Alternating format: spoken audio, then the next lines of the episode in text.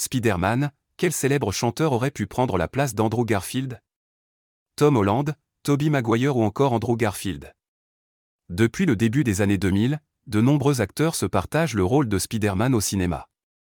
Un super-héros convoité des comédiens du monde entier et que même Pierre Ninet aurait pu interpréter. À l'époque de la saga portée par Andrew Garfield entre 2012 et 2014, un chanteur aurait également pu porter le costume de l'homme araignée.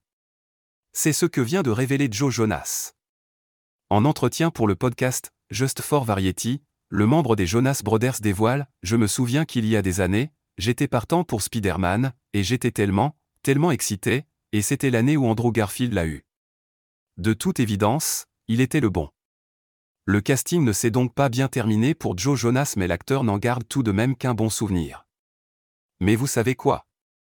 J'adore le processus d'audition, de se mettre en avant et d'avoir à faire ses preuves. Spider-Man, No Way Home, toujours au sommet. Les fans de Spider-Man ont été ravis d'apercevoir tous les acteurs iconiques des différentes sagas de l'homme araignée dans le dernier volet intitulé Spider-Man, No Way Home.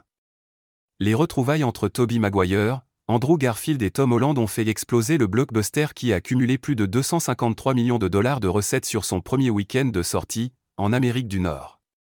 Le film fait partie des plus gros succès au cinéma de 2021.